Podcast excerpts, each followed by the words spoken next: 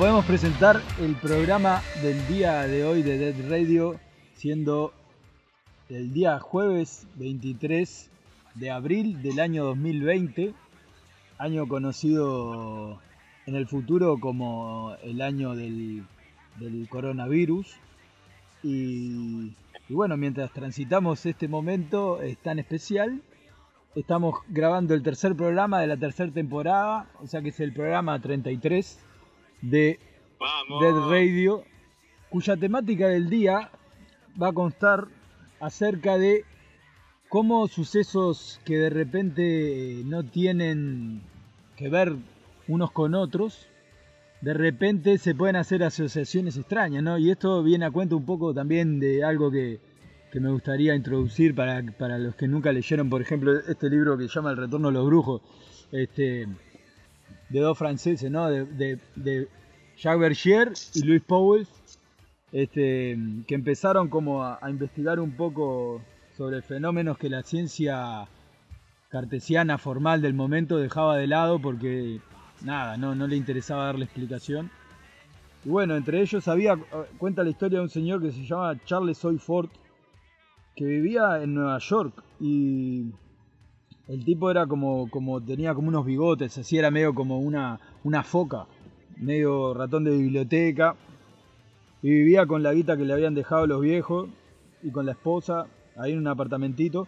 Y se dedicaba a recortar de diferentes periódicos de, de, del mundo, recorte de noticias extrañas, ¿no? Como por ejemplo avistamiento de, de objetos voladores en tal lugar, o de repente otra noticia que decía lluvia de ranas en otro lugar, y todo ese tipo de cosas, ¿no? Y el tipo empezó como a buscar entre ellos patrones comunes o, o cosas que fueran significativas que las entrelazaran a todas. Y así empezó a hacer como una serie de archivos muy zarpados, pero todo a mano, ¿no? Imagínate, en una época no existía internet, ¿no? Ponerle que fueran los primeros años del siglo XX. Y bueno, el programa del día de hoy va a tratar de conectar algunas noticias que, que venimos leyendo durante la semana, como por ejemplo la lluvia de meteoritos, es una, que el Toto ya nos adentró un poco en, el prólogo de este programa, los volcanes explotando en simultáneo, avistamientos masivos de ovnis, bueno, mira que el fenómeno ovni es un fenómeno este, muy recurrente de, lo que va de, lo, de los últimos décadas, ¿no? Y la desactivación de la magnetósfera 12 horas hace unos días atrás también, que eso podría haber desencadenado toda otra serie de cosas. Así que bueno, si quieren los presento. Hola Toto, buenas noches, buenas noches Fausto, buenas noches Pelu, ¿cómo están? Bueno, buenas. Hermano, buenas noches. No, sin dudas, este, lluvia de meteoritos. Ah, cuando, te, cuando creías que te mataba una pandemia, en cinco días te mata un meteorito. Y bueno, no es fácil, no es fácil desayunar con esta noticia. No es, fácil, pero... no, es fácil, no, es fácil, no es fácil ser un humano en esta cárcel. Bueno, pero esperen, fácil, esperen, ¿qué dice la NASA al respecto? Ya que tenemos hoy, hoy en día que Charles Hoy Ford no tiene que esperar, digamos, como tanto tiempo, ven que aparecen muchos Charles Hoy Ford también en, en, en, la red, ¿no? En internet. Y ya creo que mucha gente que también ha leído el libro El Retorno de los Brujos, ¿no? Que nosotros de repente, o yo por lo menos mucho tiempo antes, incluso ya existiendo internet, no encontraba mucha información o mucha bueno, Biblioteca Pleiades es, es, un, es una biblioteca resarpada de libros muy interesante que está ahí gratuita y siempre está online y siempre la podés consultar. Y... La he usado muchas veces para recurrir a temas eh, poco comunes. Biblioteca sí. Está buena.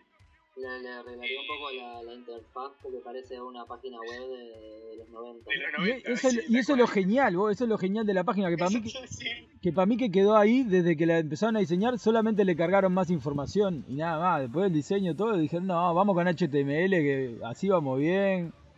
Una, este... una gran tecnología el HTML. Yo, yo, yo sabía hacer páginas web con el blog de notas. Eh, eh, hice alguna página web con el blog de notas. Bueno, yo estaba acá, por ejemplo, de la página de confidencial.com. No sabemos, ¿es viable? ¿Es, ¿Es, confiable? ¿Y quién sabe? Nadie es confiable hoy en día. Eh, la NASA detecta un enorme asteroide que se aproximará a la Tierra el 29 de abril.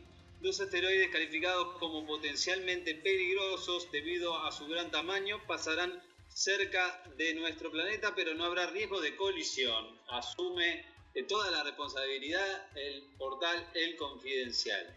Eh, dice que el asteroide no se acercará a menos de 5, 5 millones de kilómetros de la Tierra. Dice, a principios del mes de marzo, el Centro de Estudios de Objetos Cercanos a la Tierra de la NASA anunció que habían detectado dos asteroides, el 1998 OH y el 1998 OR2. ¿Era alguno de estos?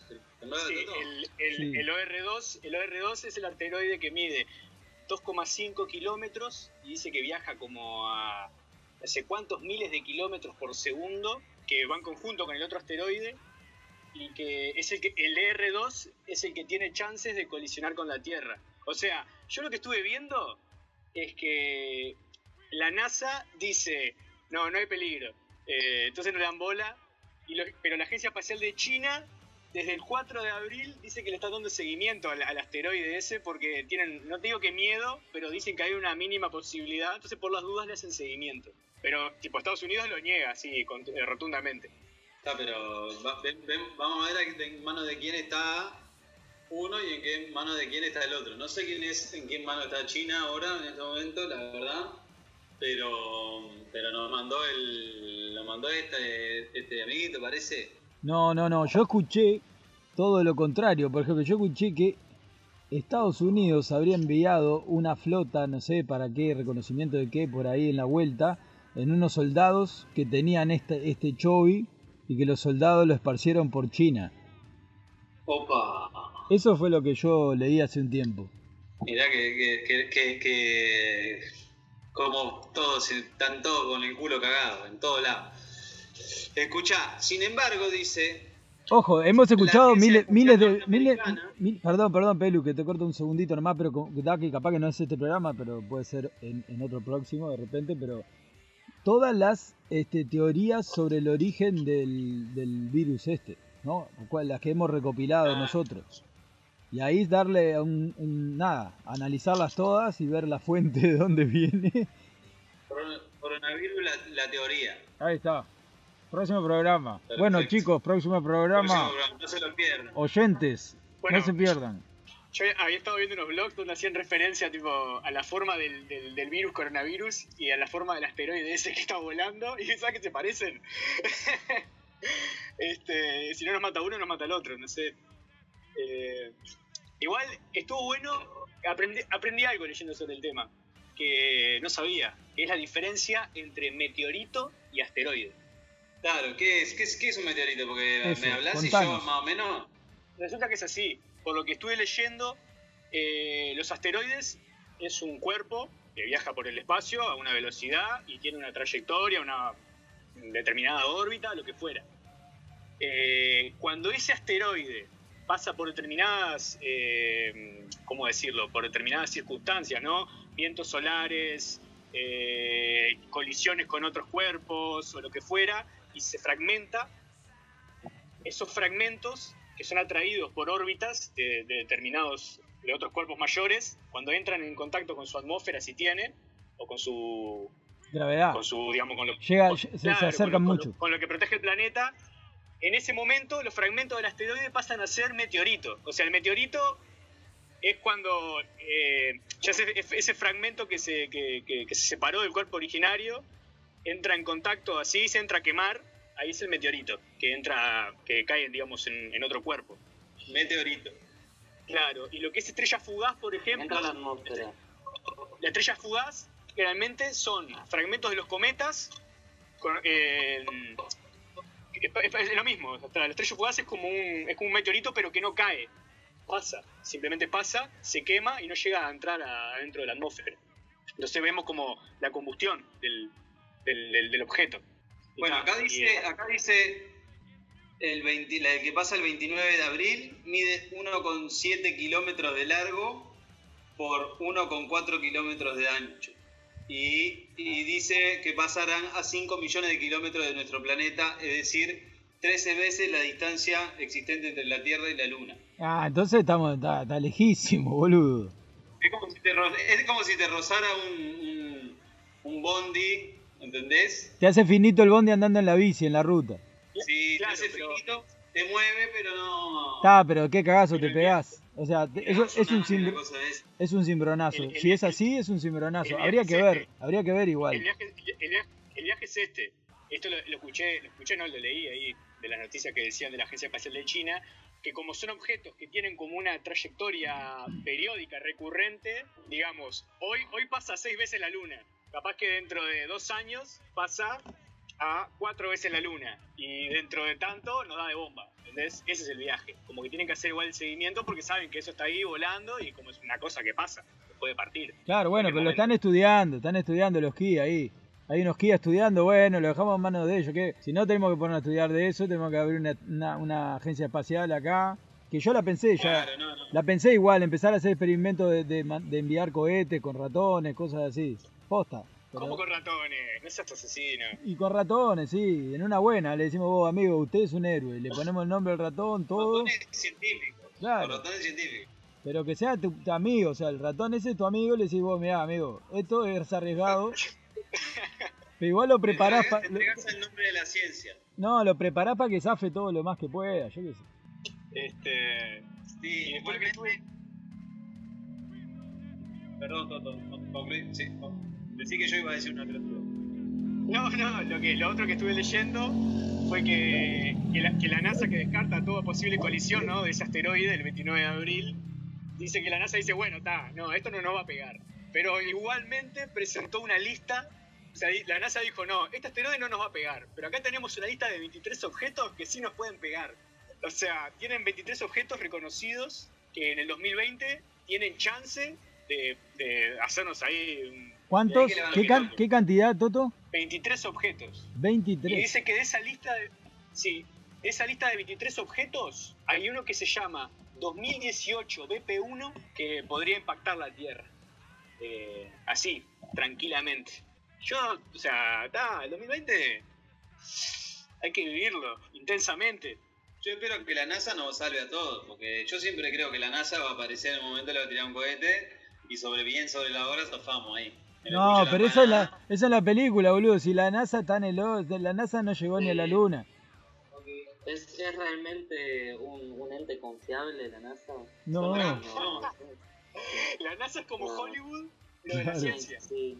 Claro. Sí, tal cual. Trump le sacó los fondos a toda la NASA eh, y todo. Sin embargo, en el gobierno de Trump, que están haciendo, están militarizando la atmósfera terrestre, creo. Una cosa así era la movida. Hay un viaje. Bueno, abrió, abrió una, un portal interdimensional. ¿No viste que, que, se quiere, quiere ser el dueño de la luna, dice?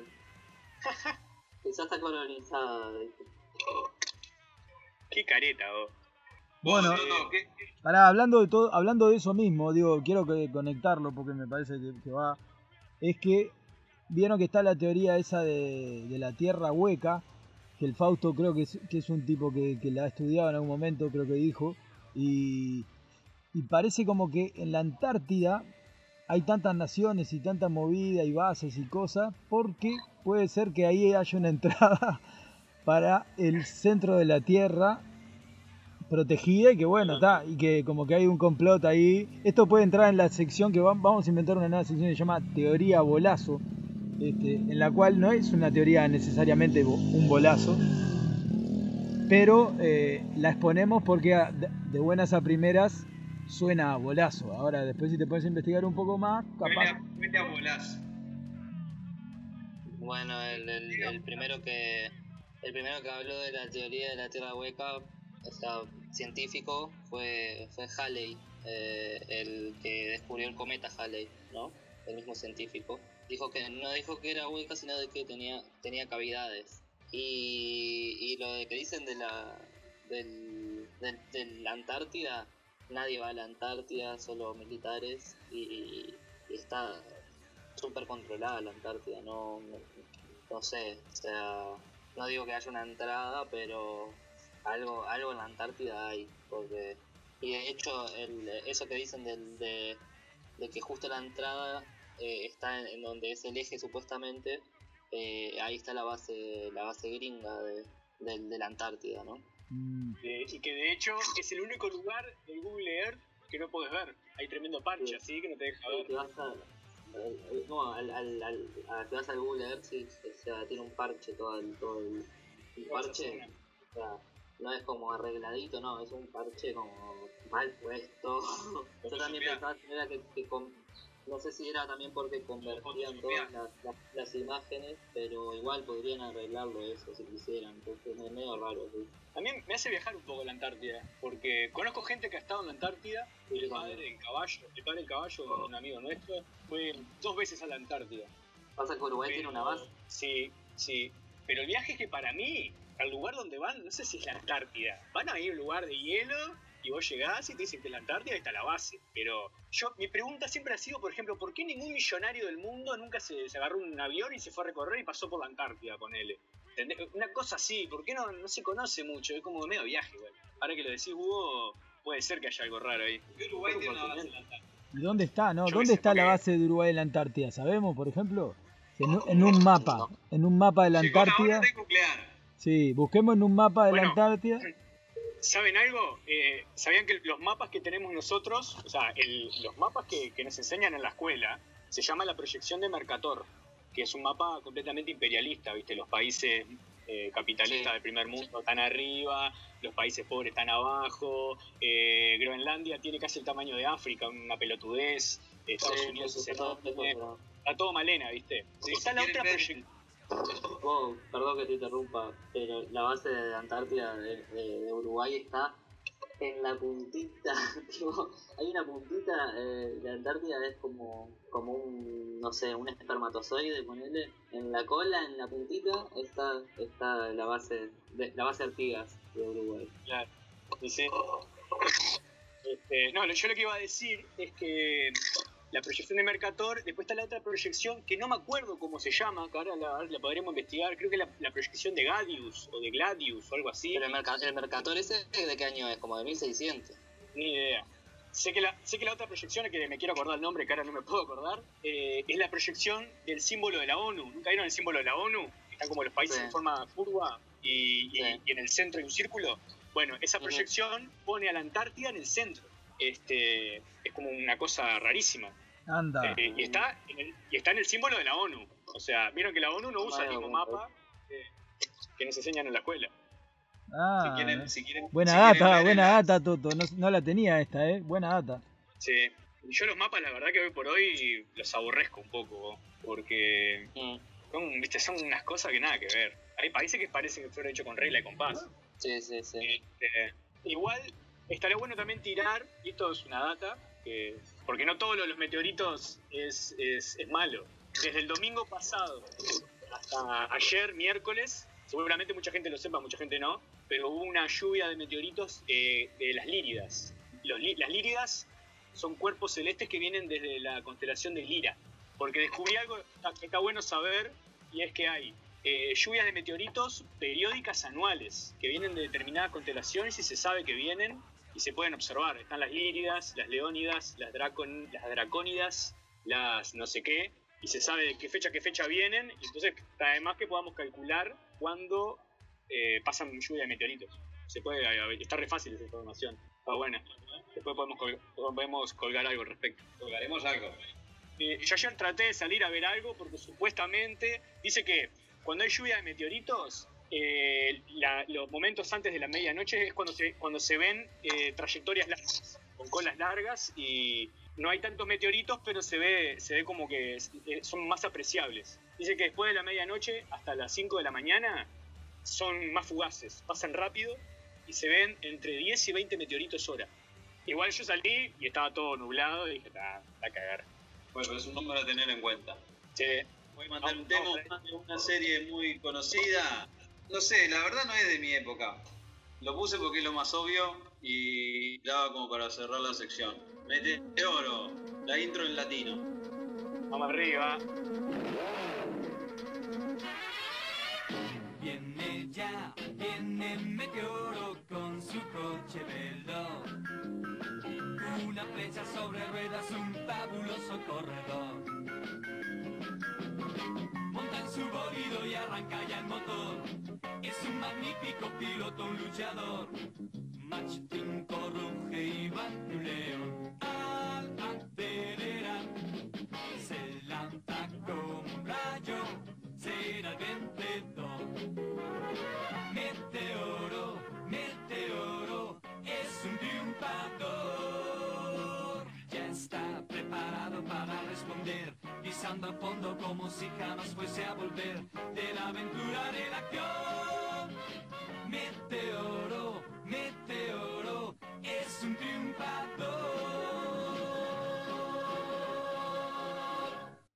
Vos, qué programón el del día de hoy, ¿eh? Impresionante. Yo recuerdo que la semana pasada, el programa anterior, el segundo programa de esta tercera temporada de, de- de este gran programa que hacemos, el Toto arrancó el programa así de la nada hablando de los volcanes. Vos vieron que los volcanes, no sé cuánto, y después nos fuimos de tema, porque teníamos un tema central que era los sueños, y, y hoy retomamos con este tema de los volcanes, que el Toto además parece que estuvo investigando un poco más este, y tiene algo interesante para contarnos, ¿verdad, Toto? Eh, sí, sí. Pero en realidad el que sembró esta semilla fue el Fausto. Que a él le encanta, ¿viste? Él, me, me- él así silenciosamente me tira como la punta de un iceberg, ¿no? Y me tira, vos, viste que volcanes, no sé qué. Y yo ya quedo, ya quedo enfermito toda la semana buscando volcanes, no sé qué. Y así fue que conseguí la información. Este, el tema es así. Agradezcamos que no hay volcanes en Uruguay, y ni cerca. Bueno, no sé si no hay cerca en realidad, no sé dónde hay volcanes. O sea, lo más cerca no sé dónde están. Pero la historia es así. Hay dos en el 10 de, Sudamérica, creo. ¿Ah, sí? Bueno, el, el- el 10 de abril resulta que en Indonesia hay un volcán que se llama el Krakatoa. El que Hizo, erupción. Explotó así el volcán. Obvio que iba a tener tremendo nombre. Sí, sí, sí, sí. No, el nombre completo es Anak Krakatoa. Estoy para tener una banda de metal extremo que se llame Krakatoa.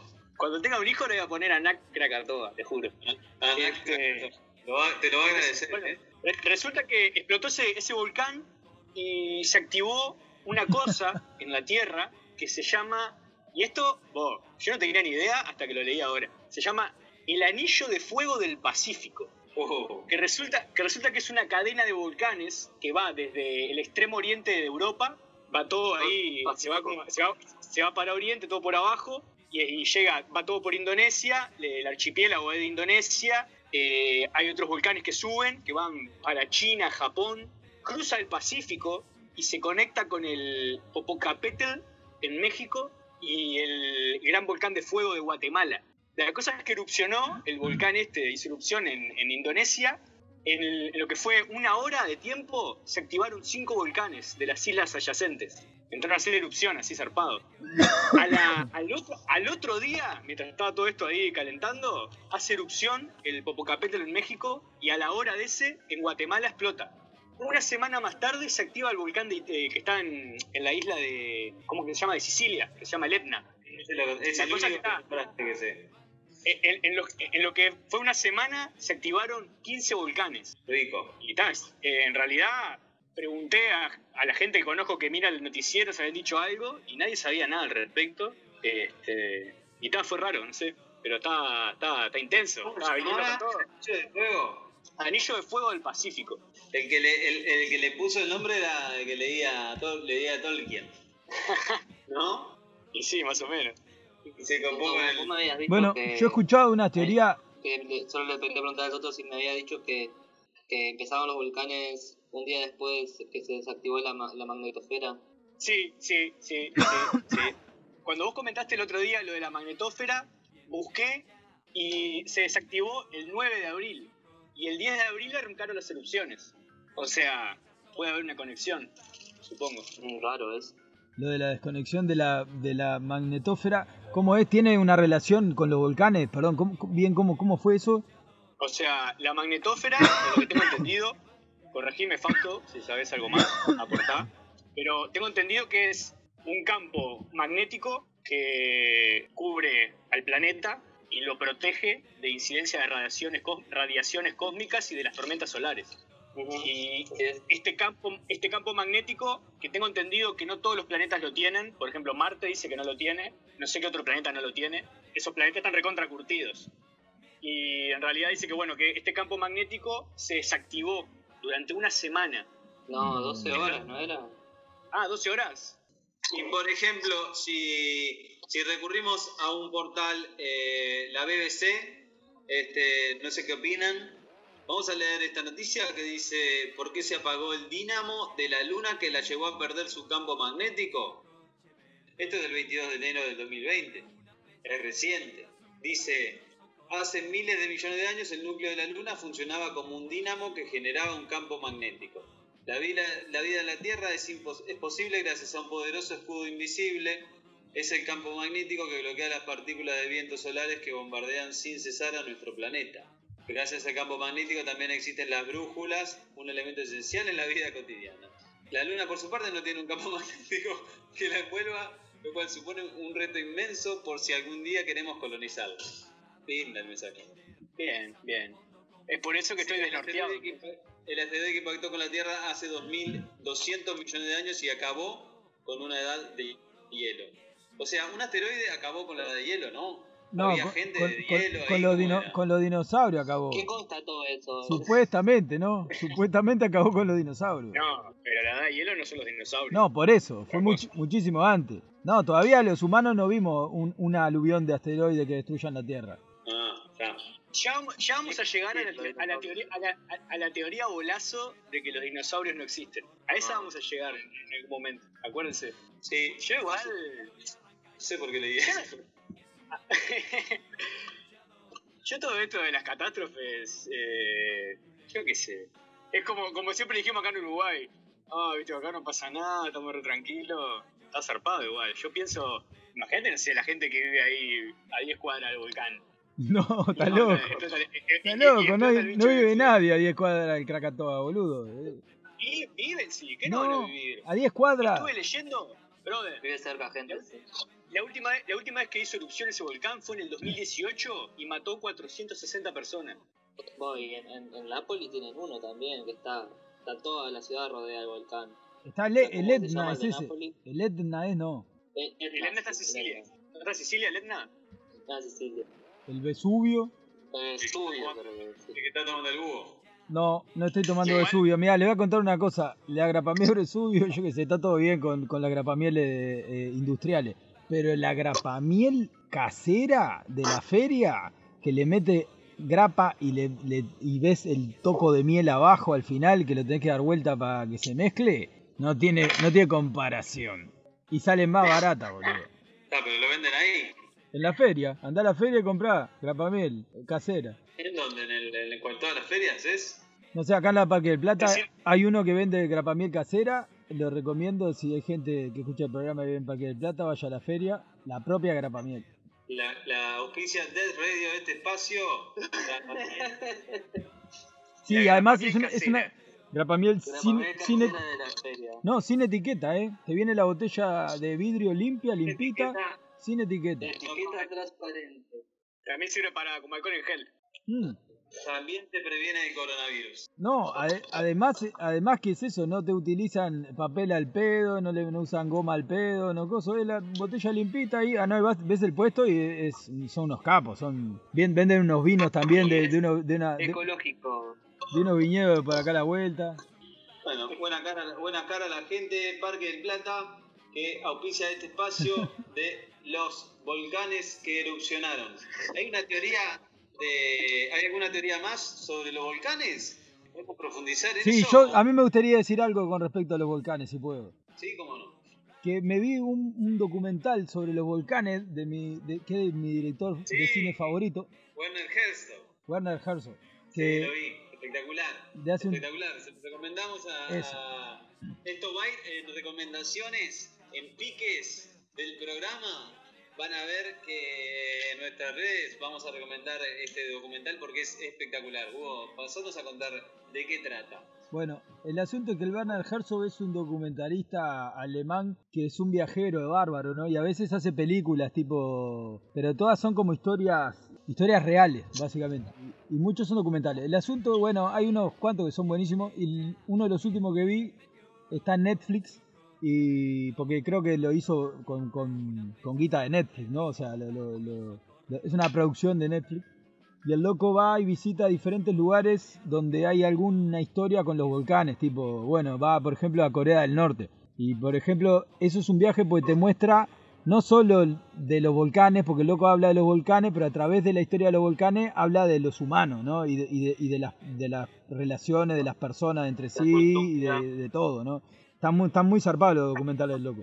Y, y bueno, en este, este me, hacía viajar la parte de Corea del Norte, que los locos adoran como un, un, lugar sagrado para ellos, es un volcán, pero que viene de la cultura milenaria, pero que el, nuevo régimen comunista, cuando asumió todo, lo tomó como propio y bueno, ese volcán es como un centro resarpado, así, sagrado de, del Estado y muchas cosas más que después te enterás sobre cómo funciona el Estado y, los humanos ahí en Corea del Norte, que y está muy salado, ¿no? Que somos, somos los mismos, pero depende de dónde naciste, ¿no? Dónde caíste, podés estar de repente con un condicionamiento muy zarpado, que todos estamos, pero en algunos lugares como que me lo veo, ¿no? Lo ves en documentales y cosas como que es más, más jodido poder salirse de eso, ¿no? Sí, estás, estás, ahí un poco te das cuenta cómo la, la, la quieras o no, la política rige la, rige la vida de uno, quiera o no. Por más que, por más que yo personalmente no sea un seguidor muy, muy, muy de la política, sí como que afecta tu realidad sí o sí. Tipo, no te dejan salir a la calle. Pues si hay un virus o algo, y bueno, te pegamos un tiro. Sales a la calle. en Filipinas, ¿no era que habían dicho eso? En Filipinas, creo que el, el, presidente de Filipinas dijo que, que había que disparar a, a, matar. Ahí andaba en la calle, una cosa así, ¿no fue? Ah, no sé, no sí, me enteré. Sí, hay una noticia media loca ahí. Sí, ahí pero, pero en Rusia también lo, los amenaza con, con la cárcel. Tienen como dos años de cárcel por, por romper la cuarentena. ¿Rusia está de cuarentena? planeta está de cuarentena. Sí, no, pero viste como que como que también fue virando la visión geopolítica. Bueno, les cuento algo. Mi, mi viejo me recomendó que todavía no lo conseguí un libro que parece que una edición de Le Monde Diplomatique que es sobre geopolítica del caos o algo así. Y como que medio que parece que habla de todas estas movidas diplomat, pero de un, de un punto de vista diplomático, así, ¿no? ¿Leyó alguna vez el Mundo Diplomatique, como el, el, diario ese, el semanario ese? No, no vi. Está, está, está, bueno, tiene como una visión media neutra ahí que no sabe bien qué onda, pero como que va tirando alguna cosita, ¿no? Como para pa, pa, pa los más curiosos ahí, bueno, satisfacen un poco ahí con el mundo diplomático y bueno, y yo qué sé. Pero está, tira, tira alguna cosa. Hay que buscar el, eh, la geopolítica del caos. El caos. Sí. Para analizar en, en, próximos segmentos. Yo creo que todo es geopolítica, mirá. Sí, sin duda. Que va a hablar de. Pará, pero entonces vamos a poner Preaching the End of the World de Chris Cornell. A, ah, de a mí me gustaría decir algo antes de la canción. Sí. Que es decirle a la, decirle a la gente, por ejemplo, la gente dirá, pa, estos locos que están hablando de, no sé, los volcanes, no sé qué, la magnetosfera. Yo lo que les digo es que son cosas que uno, personalmente, yo ni sabía que existían, nunca me pregunté acerca de estas cosas, pero te pones a leer un poco sobre la magnetosfera y sabes que es algo que está ahí, como la atmósfera, que, que te proporciona el oxígeno y la lluvia y todo eso. Hay otra cosa que se llama magnetosfera. Y que cuando eso está medio que falla, hay radiación que te pega. Y así como el sol, cuando está re lindo, te da vitamina D en el cuerpo y todo, estas radiaciones también te afectan. Y nada, si vos sentiste que la semana pasada tuviste algún problema físico, dolores de cabeza o cosas raras, podés llegar a atribuirlo a este tipo de cosas. No te digo que sea sí o sí, pero son cosas que están ahí. Así como hay radiaciones que nos envenenan todo el tiempo, hay cosas que también vienen de la naturaleza que también están, están, están heavy. Y por eso hay que cuidar este planeta cárcel. Comunicado Bien. del doctor Toto. Bien, hecha la recomendación, nos vamos a escuchar una canción y volvemos con una entrevista a un amigo chileno que va a estar hablando sobre un proyecto de rescate de animales y, alimentación en este tiempo de pandemia. ¿Va por ahí? Bueno, perfecto.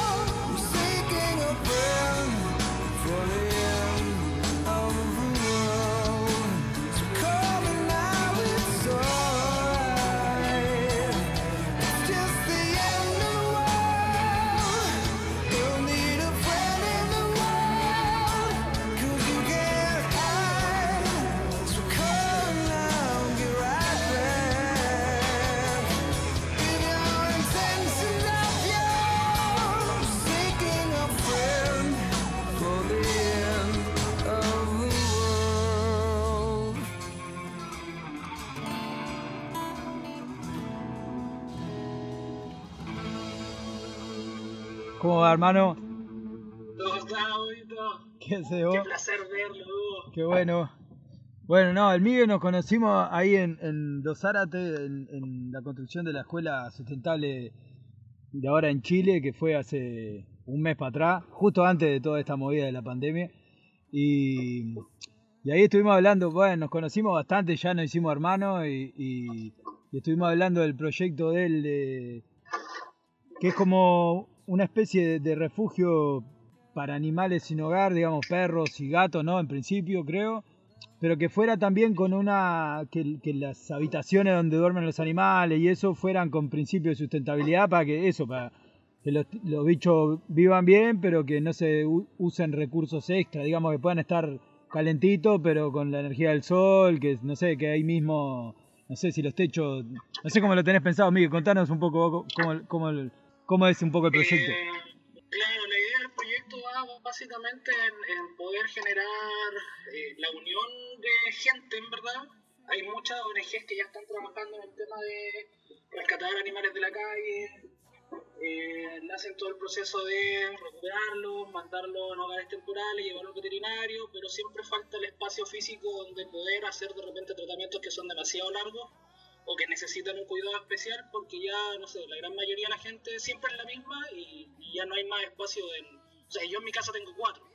Más no puedo poner, más no puedo ayudar porque ya no me queda espacio. Entonces necesitamos un lugar eh, físico y la idea es esto, en, el curso aprendí que la colaboración y, y tra trabajar en cooperativas como la clave para poder lograr grandes cosas. Entonces la idea de este refugio es que le venga a brindar apoyo a las ONGs que ya están en la calle y ya están haciendo el trabajo pesado solamente ahora tengan un respaldo donde tengan un lugar físico atrás y digan, ok, ustedes siguen haciendo el trabajo que están haciendo, pero ahora ya tenemos una agrupación entre todos donde podemos llevar a esos perros, darle buena calidad, hacer el tratamiento y, y seguir y empezar a, crear un símbolo que en verdad son las cosas que nos faltan ahora como humanos, que empezar a crear símbolos nuevos en los cuales se levante la unión, el trabajo y, y toda una cooperación de ir creando cosas nuevas. Así que por ahí va la cosa. Y con... el tema de la sustentabilidad, básicamente porque, bueno, me he ido metiendo por el tema de Airchip, aprendí hartas cosas de ellos, pero también hay un sinfín de otras cosas que se pueden incorporar que no es necesariamente ser un Airchip, otros sistemas de sustentabilidad, otros sistemas de construcción que van a ir variando dependiendo del punto donde se encuentre cada refugio, eh, pero que cumple con el mismo propósito, de tener el menos impacto posible eh, naturalmente, tratar de reciclar la mayor cantidad de materiales y si podemos hacer las cosas bien es como ilógico seguir construyendo de la manera mal si ya tenemos la solución para hacer las cosas bien, entonces si están los conocimientos ahí empecemos a ocuparlos en la máxima posible las cosas que podemos. Vos Miguel, contá un poco ahí para para pa los que no saben qué es, en dónde es, en qué zona es de Chile que, que, que está pensado el proyecto. Eh, bueno, acá yo soy de la cuarta región, de La Serena específicamente, esto queda como al norte de Santiago, para los que nos ubican, que es como la capital, unos 5 horas aproximadamente. Eh, la idea principal a partir es hacerlo cerca del Valle del Elqui, que está al interior de esta región, donde, no sé, son los cielos más lindos que hay por acá. Eh, a nivel, o sea, a nivel internacional, de hecho, como que toda esa zona se está llenando de, eh, o sea, estos telescopios y ese tipo de cosas porque por allá va ese, ese turismo. Entonces, la idea es hacerlo en un lugar turístico, en un lugar que esté alejado de la ciudad, pero que también aporte a, al tema, en este caso, ayudar a los animales en las zonas rurales, donde también es donde se va a dejar el abandono. Nosotros estuvimos allá en los Zárate y nos pudimos dar cuenta que la cantidad de perros que van a dejar a esos lugares le encargan el, el, el problema a gente que en verdad no tiene quizás los conocimientos, ni los recursos, ni las ganas, y se los van a dejar y simplemente ahí empiezan a reproducirse y reproducirse y reproducirse. Entonces necesitamos empezar a tener espacios. No, la verdad impresionante, ¿no? me gusta mucho el proyecto y me copa lo de la sustentabilidad. Imagino que ahí se aprovecha todo, ¿no? Claro, desde o sea, para... desde materia sí, orgánica hasta, hasta los sí, materiales. O sea, en un comienzo, una de las como dificultades que uno puede ver cuando dice ya voy a juntar, por ejemplo, no sé, 100 perros en un lugar, es cómo van a ensuciar esos 100 perros. Entonces, eh, en la, el curso que tuvimos, tuvimos una, unas charlas de, de, cómo toda la materia fecal, por ejemplo, se puede ir transformando en abono y se puede ir eh, regenerando distintos lugares eh, o tierras más que nada, ya que, por lo que me acuerdo, el manto de la tierra necesita ser, ir siendo regenerado para poder nuevamente aguantar eh, como la carga que le estamos entregando. Entonces, si vamos a tener literalmente una fábrica de excremento, hagámosla compost y empecemos a recuperar y empecemos a, a Claro. poner verde en los lugares que nos acompañan. O sea, Claro, no hay que perder de nada. Inclusive, el, pro- el programa pasado acá en la radio conversamos con un amigo de, de Perú que tiene un proyecto de compostaje urbano, ¿viste? Y una Sí, de las sí, premisas que una, una de las premisas que hablamos era justamente eso, el tema de los desperdicios eh, de las heces, cómo utilizarlas. Y imagino que, como decís tú, cuando se un- una cantidad de, de animales tan, tan grande, los desperdicios son más grandes todavía. Sí, claro. Y ahí, y ahí hay energía, hay mucha energía, mucha materia. Hay que sí, hay que hacer algunos estudios, supongo, de, de la calidad o cómo se, se tiene que tratar específicamente para que no nos porte enfermedades ni nada, pero de que se puede, se puede. Además que hay que buscar las, las, formas, pero no es como una limitante que uno se vaya a poner desde un comienzo, decir, ok, ya no, no, lo voy a hacer porque es muy complicado, no. Si alguien ya lo hizo, hagámoslo.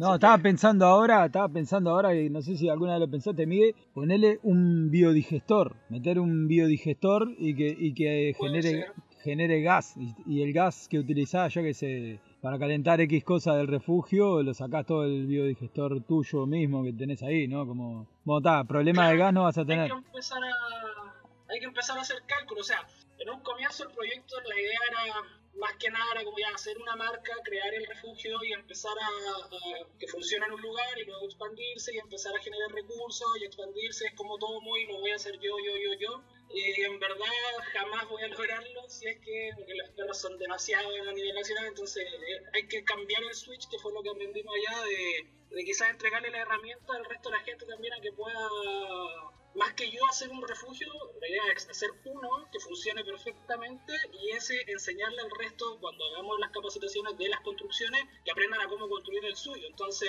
una especie de como curso y asesoría para que la demás gente, las demás agrupaciones que están en otros lugares de Chile ya aprendan a cómo construir sus propios refugios y empezar a crear una red de muchos refugios sustentables entre todos para empezar a cambiar el switch de trabajo, de, los que ya están ahí trabajando en las calles. Entonces, por ahí va un, un, cambio de paradigma y un cambio de, de cómo hacemos las cosas. Claro, porque ahí ya hay, bast hay bastantes ONG que están trabajando en el tema. Acá, por ejemplo, en Uruguay hay una que se llama eh, Animales sin Hogar.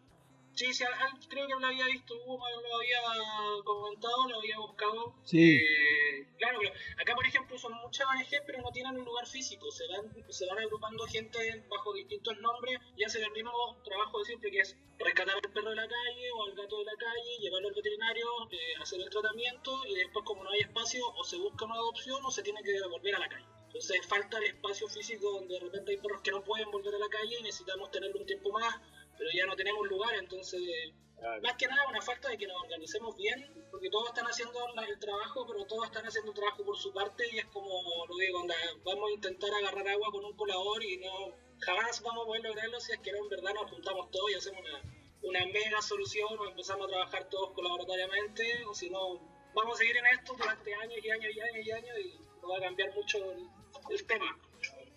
Y con respecto a la, a la a la pandemia, ponele, en particular. Vos ves que hay más como. En un momento, tipo, como que se, se pensó que los. O, o, no sé si se está confirmado o no, que los perros pueden como transmitir ahí el contagio. Entonces, capaz que gente empezaba como. Eh, por lo, sí, hacer como una campaña para que la gente no dejara a los perros en la calle, ¿viste? Claro, también se hicieron campañas de eso, eh, pero igual hay medios de repente que se informan y ponen, no sé, que se confirmaron casos de gatos, cosas así.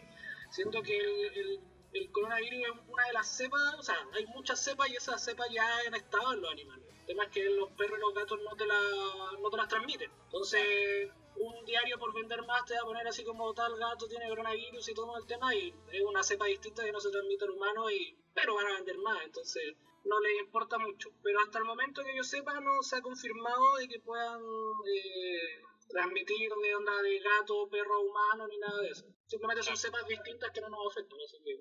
Bien, está buena la información porque hay mucha mucha información demasiada diferente. Y acá te dicen, no, acá yo qué sé, hoy un amigo intentó, fueron a la playa porque estaban abiertas las playas ahora, estaban cerradas y lo sacaron porque dice que a través de la, arena en las patas de los perros podía transmitir el virus con él.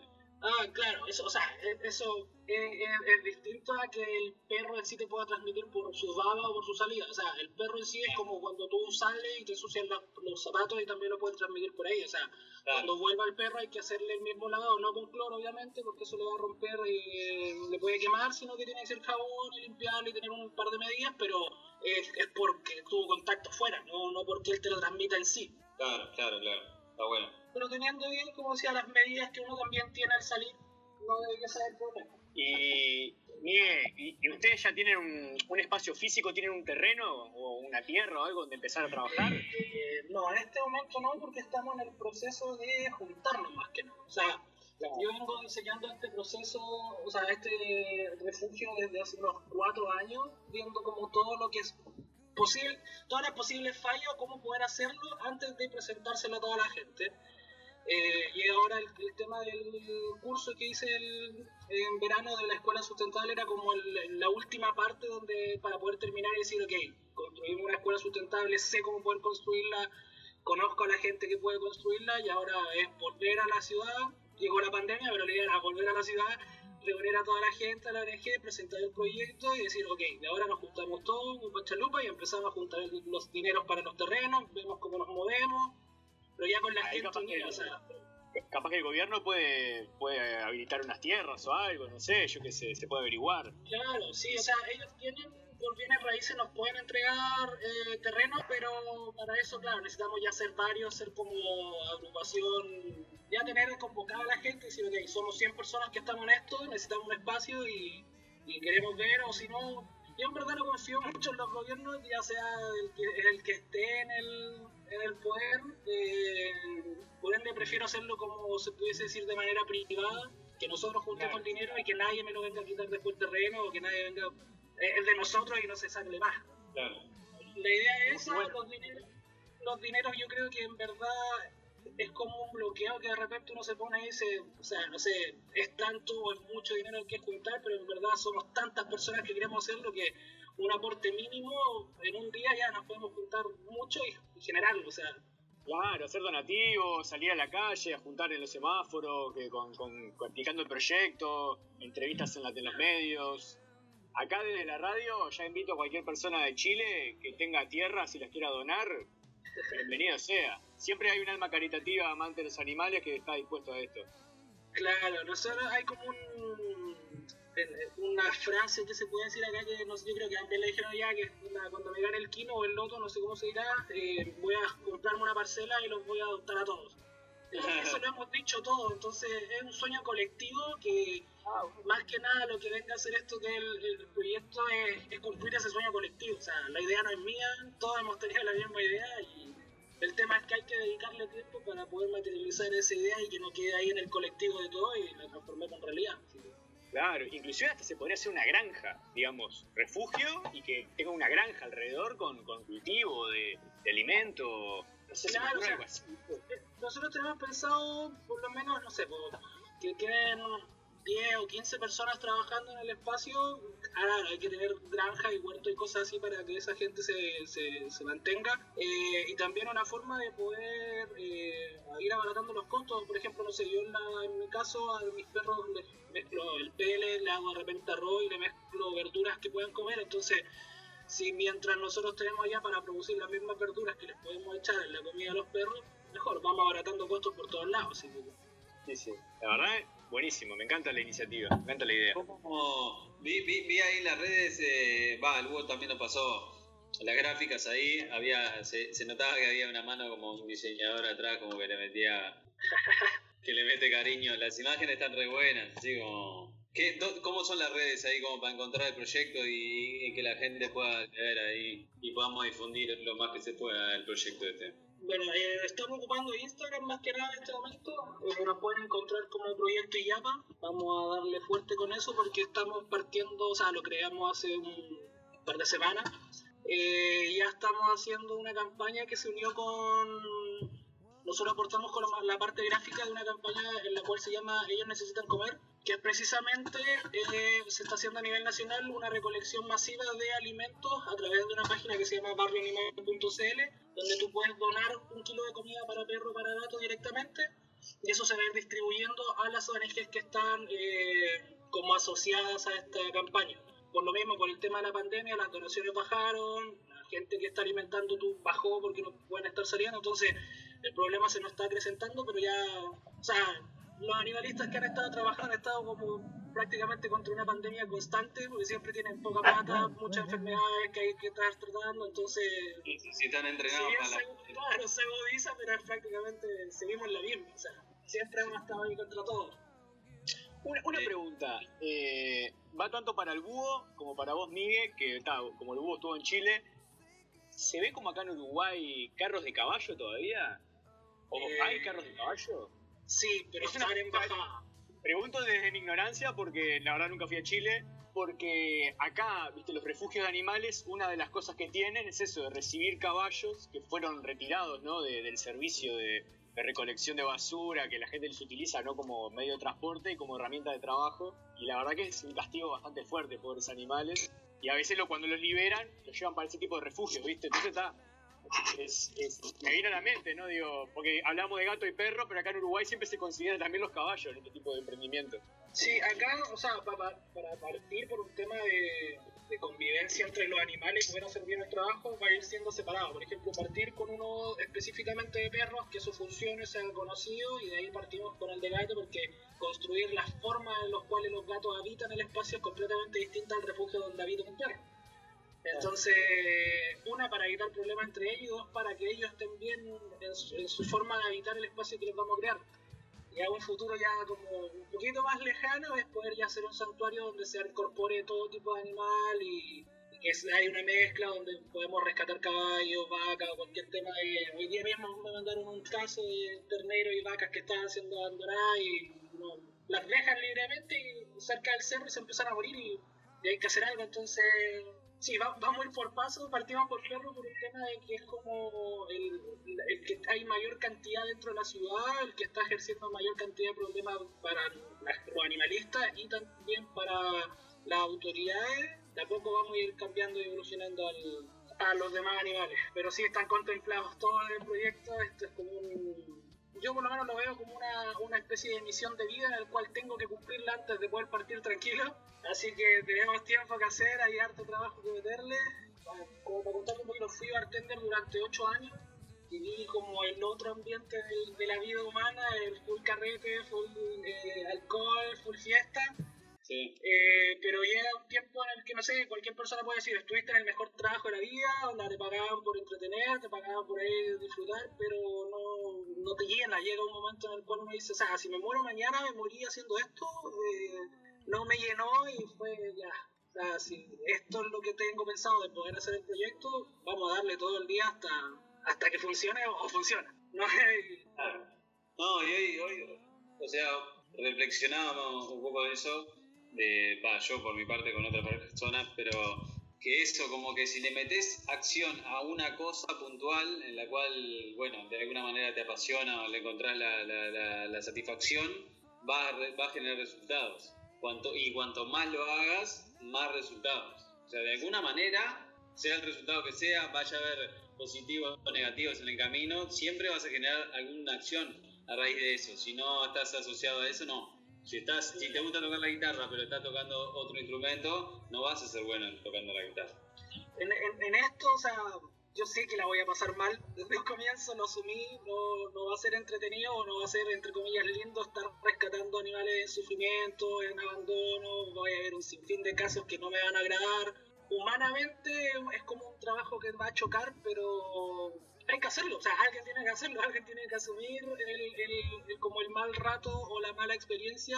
Tarde o temprano, después, una vez cuando el animal se da en adopción y se rescata, todo viene como el, el pago emocional y todo eso, pero el, en sí el trabajo no va a ser muy muy lindo estar recibiendo animales maltratados y todo eso, pero como decís tú, si uno le pone y, y va y lo va a cumplir, o sea, no va a pasar bien, no va a pasar mal, pero hay que hacerlo. O sea, uno, uno crea la realidad que quiere, como digo, o sea, para mí es como la misión. Cada uno quizás encuentra cuando uno encuentra como el, objetivo claro de lo que tú vienes a hacer o lo que quieres hacer realmente, hay que darle y, seguir eso. Y, y lo que más complicado para mí en caso ha sido como la confianza en mí mismo. ¿verdad? Es decir, vas a ser capaz de hacerlo, vas asumiendo todas estas responsabilidades que es cuidar vidas de otros animales que no van a ser dos o tres, sino que van a ser cientos, crear ideas tan potentes para poder financiar esto y no quedar en la mitad del camino. Más que nada fueron dudas y dudas que van hacia mi persona más de lo que realmente uno puede. O sea, yo sé que quizás lo voy a hacer en el fondo, sé que lo voy a lograr, pero siempre está la, la duda antes en uno mismo y eso es como lo más complicado para poder pasar un proyecto y decir ya, aquí le damos, no hay vuelta atrás, da lo mismo lo que venga y le damos. Así que Sí, el miedo, el miedo, te agarra el miedo, la, la incertidumbre. Sí, en el, en el, cuando hicimos el curso, por ejemplo, conocimos tanta gente allá en la escuela, en los Zárate, tanta gente tan, no sé, especial, eran tanta magia en ese lado que como que uno en verdad se inspiraba a crear y tener mejores proyectos, porque uno veía al lado alrededor mucha gente haciendo lo mismo, entonces era como, wow, no estoy solo, yo pensé, pensé que estaba loco, o que estaba, esta idea era muy, muy así como no las va a cumplir, pero hay gente haciendo de todo, entonces hay que darle. Sí, sí, sí, sí, sí. Sí que sí. Che, Fausto, ¿estás ahí? Eh, no, yo te quería preguntar, que hace ya unos años que estás en Perú, el tema de los perros callejeros, ¿cómo está allá? Depende, hay lugares que tienen refugios, pero, pero muchos lugares no. También hay- es como muchas ciudades, ¿no? Hay ciudades que la gente como que trata mejor a sus animales callejeros y ciudades de que no. A mí, a mí que me gusta viajar tipo a dedo y eso, siempre me decían que no vaya a parar a lugares donde hay perros flacos. Porque ahí, si no, los lugares donde hay perros gordos es que son, son buena onda con, con la gente que viaja y si, te- si ves que hay perros flacos, olvídate, seguí de largo para la siguiente ciudad. Buen, pi- buen- buen pique ese, me gusta. Bueno, no sé si Eh, quieren, quieren hacer alguna pregunta más para el Miguel sobre su proyecto y si no pasamos ya al, al directo al al divague, al, quedan como- al divague final. Oh, tremendo, me encanta, me encanta. Vamos arriba, vamos. Gracias. Mucha, su- mucha suerte, Miguel. Mucha suerte. con- Bueno, si quieren vamos cerrando la, la entrevista y vamos a presentar una canción para darle cierre como en toda sección. Eh, Hugo, ¿de qué va la canción? Estamos hablando del programa de hoy, trató sobre meteoritos, mm, Está, pero igual de, ¿No de- habíamos dicho Evolution? de volcanes, Ah. Evolution, poné Evolution de Pearl Jam, ahí va, poné Evolution de Pearl Jam. Puede ser. No sé si la, si la tenés. Sí, dale. Evolucho, si quieren una de Foo Fighter que te Sky the Neighborhood, ya que estás hablando de meteoritos. Ahí va, viene ahí, viene ahí. Bien, bueno, vamos, vamos ¿Querés con el de medianoche.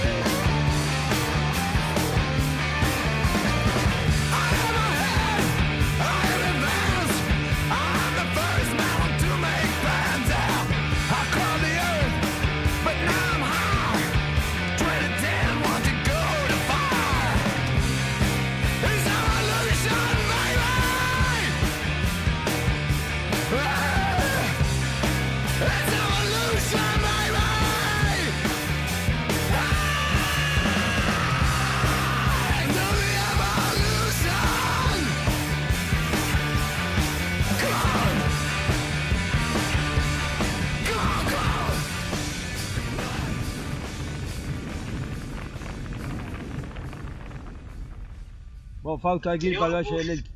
¿Hay qué? Hay que ir para el Valle del Elqui, ahí de cerquita donde vive el Ah. Miguel.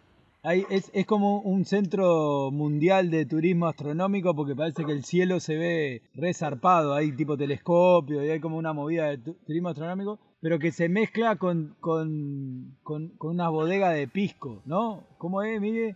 Sí. Eh, el Valle del Elqui es la zona productora junto con la tercera región de pisco de Chile. Entonces está la mayor cantidad de viñas, de uva y hay muchos tours, eh, muchas destilerías por ahí mismo y hay como una combinación de tres tipos de turismo, que es el astronómico, que literalmente allá, o sea, es como considerado esa zona como los ojos del mundo. Tiene 360 días libres eh, despejados prácticamente las noches, entonces eh, es donde se está concentrando la mayor cantidad de, de telescopios, tanto turísticos como de estudio, más hacia el norte igual, hacia el desierto. Eh, y lo otro es la parte entre extraterrestre y espiritual. Hay una, una leyenda, eh, no es leyenda, en verdad, cayó algo en un cerro frente a uno de los pueblos y todo el pueblo lo vio, entonces como un mito urbano o, o información que pasa entre la gente eh, de que cayó una nave. Entonces es conocido esa, es como el Roswell chileno se podría decir. Por el pisco seguro. No, y, y, y lo que está su- sucediendo, digamos que eso no lo tocamos todavía acá, pero en Chile a nivel social, ¿no? A- a- a- no conocía a Chile hasta que viajé ahora para la escuela y tampoco conocí mucho de Chile, o sea, básicamente conocí a muchos chilenos, pero estábamos como en un, en un, en un, en un lugar así fuera del espacio-tiempo, medio loco. Pero sí traté de hablar con, con la mayor cantidad de, de personas posible y me hice mucho hermano y amigo y, y nada, como que está, realmente está habiendo un, un tema social fuerte y están como diciendo vos, tenemos que cambiar esto porque ya no va para más y, a- y al volver para, para Uruguay como que lo que estaba pasando era eso, pero de repente viró todo y apareció todo el tema este de la pandemia y de la gripe, no sé cuánto, y como que no sé en qué quedó todo el movimiento social. Vos, vos ahí que estás más ahí, eh, Miguel, en Chile, ¿qué onda ¿Qué- con el movimiento social? ¿Qué pasó? Eh, o sea, manifestación hay súper poca. El otro día se reunieron nuevamente un grupo de gente en la Plaza de la Dignidad allá en Santiago. Eh, el gobierno ha ido a pintar esa plaza como cuatro o cinco veces para tratar de volver a la normalidad, pero dura, no sé, una hora y la vuelven a rayar entera. Así que el estallido está ahí constante, pero la gente se está cuidando en las casas. Yo creo que es como una, una ilusión en verdad, porque, eh, porque después de esto, o sea, no va, el cambio va a ser tan rotundo. Este tema que nos está pasando de tener que estar metido en las casas, de estar con nosotros mismos, con nuestra gente, el no poder salir, el- el tener que sí o sí enfrentarte a ti todos los días en este momento y tener tiempo para todo lo que siempre dijiste que ibas a querer hacer prácticamente y, y soltar como la versión antigua tuya los que van a salir cuando esto pase van a ser personas completamente renovadas que prácticamente nos van a aceptar. o sea, ¿por qué chucha estamos siendo, no sé, gobernados por delincuentes literalmente en todos los países? Es un tema de que nosotros nos vamos a dar cuenta todos, lo, literalmente está pasando a nivel planetario, de que una vez que esto termine la gente no va a aceptar lo que era antes, literalmente, porque ya no, no va a poder, no se sostiene en sí mismo, o sea, es tanta la, corrupción, es tanta la mentira, la falsedad, las malas eh, prácticas, cómo se está distribuyendo mal el dinero, cómo se está haciendo todo literalmente mal. Esta pandemia a ellos creen que quizás les viene bien porque no estamos en las calles, pero cuando termine el golpe va a ser uno solo y va a ser un knockout, o sea, la gente no va a aguantar una vez más que sigamos, que los abuelos se estén matando o que los abuelos estén muriendo de hambre. Es algo que no se, no sé, ya no se sostiene y no se va a sostener, o sea, somos muchos más los que queremos cambio y, y el tema de que en la escuela por lo menos entendí que ya somos locos, pero estamos todos juntos, o sea, estamos todos separados y nos estamos juntando. Una vez que nos empecemos a entender que nosotros tenemos la capacidad de poder hacer con una acción en un cambio rotundo, por ejemplo, no sé, yo una vez le dije algo, el poder humano, si uno se diera cuenta, es que, no sé, juntarnos entre todos, es decir, a las 9 de la noche vamos a salir a barrer nuestra calle, en 5 minutos tenemos literalmente la ciudad limpia. Pero es un tema de poder coordinar a que el humano actúe como uno, como una gran masa. Si somos un gran poder, entonces podemos hacer grandes cosas haciendo pequeñas acciones. Yo creo que este tiempo que nos está trayendo la pandemia es, es como la persona que lo entiende de esta manera va a ser cuando salga a ser otra persona completamente distinta con una capacidad y un poder de poder y ganas de querer vivir la vida que no va a tener límite. Creo que se viene potente y que, que no sé, que el- los gobiernos ya están quedando obsoletos. Literalmente nosotros, la gente que está haciendo ideas y los que, la que está haciendo acciones para poder cambiar el mundo va a dejar obsoleto al gobierno. Y a todos, porque todos son como, no sé, es ilógico tener, tener a esa gente ahí gobernando, así que... Hay que tener cuidado con qué se va a implantar luego de eso, si se cambia ¿no? la estructura. Porque puede. Claro, yo- sí, yo no, no, no, No, no, yo creo que es un tema de que lo que estamos haciendo, por ejemplo, de, de volver a tener, vivir en comunidades, cultivar tu comida, tener tu dependencia, el, el poder tener tus cosas y empezar a, empezar a ocupar eh, las tecnologías para el bien, el, el de- redistribuir cómo se están haciendo las cosas, eh, se va a ir cambiando de la base. O sea, hay que tener cuidado como todo, pero básicamente esto es una experiencia. O sea, somos un parpadeo en los tiempos como de tierra, en verdad nuestra vida es, es muy corta, entonces hay que como analizar bien las experiencias que queremos vivir, si queremos dejar, no sé, en mi caso, asumí que, que voy a pasarlo mal haciendo el refugio, pues lo voy a cumplir, es, una- es algo que se va a hacer. Entonces imagina si todos empecemos a tener como esa querer mejorar el mundo, se va a poder lograr hacer un cambio bastante potente. Así que creo que es como algo, algo que se le está viniendo a todos, en verdad, si por algo pasa este tipo de cosas. Sí, sí. Sí, esperemos que haya como una, una... Yo creo que en toda persona va a haber como una transformación interior y, y exterior, que no sé, la verdad, es como... Es tan surrealista todo que no, no imagino cómo... El, co- el contacto, sobre todo, todo lo que todo lo que influye, ¿no? Cómo, cómo se desarrolla la pandemia y todo eso, es como, es muy surrealista, es como ver a la gente como alejada, es como, es como a primera a primera vista es como separatista, ¿viste? No es como que notás que la gente está unida. Vos, pero viste que no es, por ejemplo, la, la primera. O sea, yo he visto ahora hace poco un par de cosas que han habido gripes resaladas. La, la última gripe que no sé que fue en el siglo XX, creo, principio del siglo XX, no que sí. Una gripe era también que mató al 2%, La gripe española. al 2% de la población mundial. O sea, fue como que, en ese momento ya era tipo, va, mirá, o sea, se expandió y mató al... do-". Como que tampoco es una cosa extraña.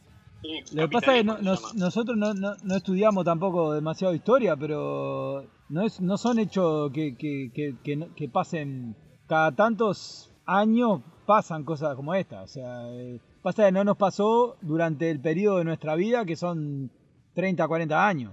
Pero, y, y en el pasado tampoco estudiamos mucho para atrás, pero si vas un poco más para atrás, han habido pandemias y cosas así. Sí, pero lo que pasa que, que lo, que lo- o sea, lo que pasó en esta vuelta es que el mundo está globalizado, o sea que el virus llegó en, en, en unas semanas a todo el planeta, ¿entendés? Es como todos muriendo. Claro, pero eso, eso, eso, eso viene pasando hace añares también. O sea, eh, no, no, no es que de un día para el otro pasa, pasa algo así. Es como. Bueno, está, pero esto viene en el próximo programa que, se, que va a tratar teorías acerca del coronavirus. Teorías acerca del coronavirus va a ser el próximo programa que, que va- vamos a tratar todo tipo de teorías, ya sea si fue China, si fue Estados Unidos, si fue una sopa de murciélagos, si, si está colonizando la Tierra, la está colonizando los extraterrestres, es una teoría que tiró el Toto también. No, yo qué, no, no que. todo. Fui yo, fui yo. Ah, fue Fausto. Hay de todo para, para, para investigar sobre las teorías sobre el, el apocalipsis este que estamos viviendo. Pero, pero ta, la verdad como que Simulacro. eh. creo, creo que el mensaje de, de Miguel es como, como que a partir de esto viene una transformación positiva. Empezar Sí. a pensar sustentable. Sí. O sea, o sea, podemos. Me quedo con esa. Yo me voy por el hecho de, no sé, uno mira alrededor, tecnología y capacidad humana hay. El tema es que se está ocupando o se está desviando en algunos lados que, no sé, no puede haber gente que todavía no tenga que comer si tenemos con tecnología y capacidad humana para poder producir kilos y kilos de comida. Están todos trabajando, están todos, todos los en tecnología están trabajando para proteger los bancos, para que no le, para que no los Claro, o sea, empezar a ocupar tecnología y empezar a ocupar eh, tecnología más, hablo a cualquier tipo de información que te pueda servir para hacer algo, empezar a, a crear tu comida, sobre todo, tener ese tipo de independencia, recolectar tu agua si es que es posible, eh, tratar tus desechos, todo, ahí, y empezar a, a utilizarlo, si es materia.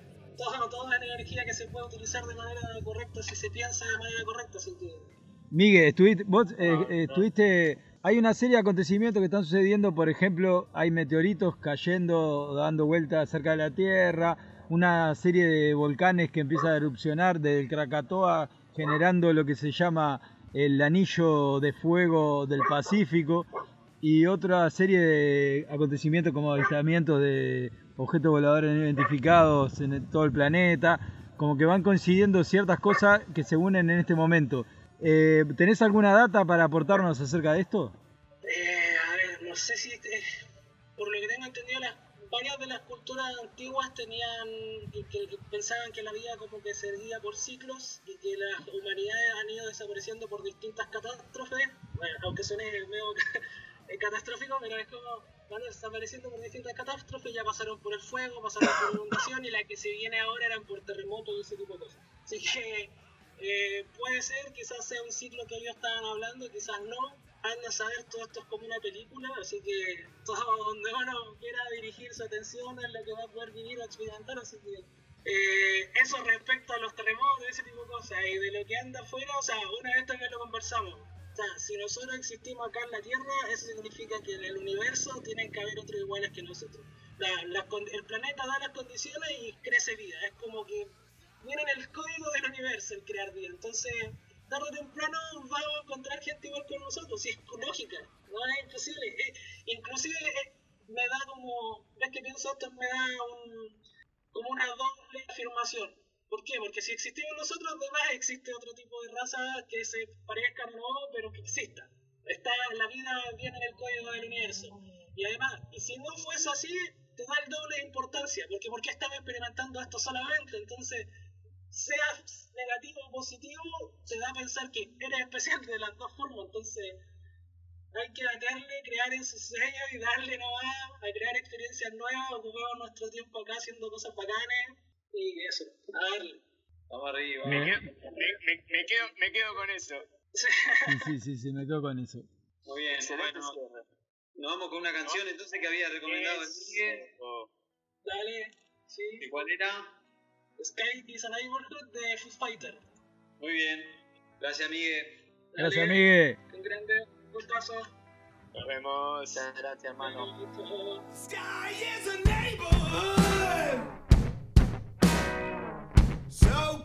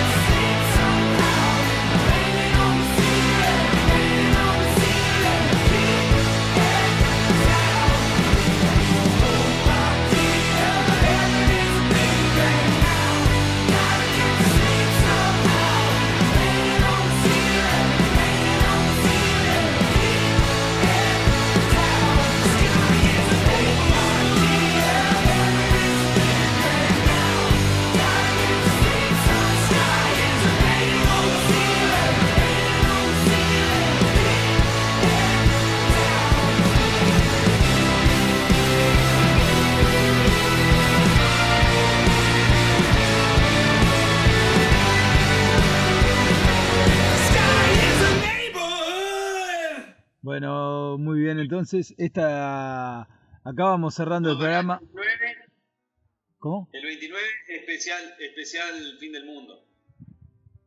Bueno, el 29, eh, un anuncio, me, me dicen, me dicen acá en producción, me, me están avisando que el 29 de este mes parece que podría ser el fin de la existencia de la vida en la Tierra, o no la vida en su totalidad, sino la vida animal.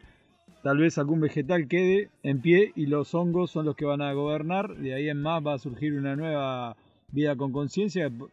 Probablemente sean gusanos, pero no, no, eso, eso, eso lo, va- lo vamos a lo vamos a ir hablando en, pro- en próximos capítulos de este programa. Pero ta, tal vez el 29 sea el último, así que vamos a hacer un programa especial, ¿no? ¿Verdad, Peluca? Ñoquis y fin del mundo. 29, Especial ñoquis y fin del mundo, 29 de abril. Especial ñoquis y fin del mundo. Así que bueno, ñoquis con forma de meteoritos. un plato de un de meteoñoquis con salsa de tomate. Y bueno, vamos escuchando esta canción.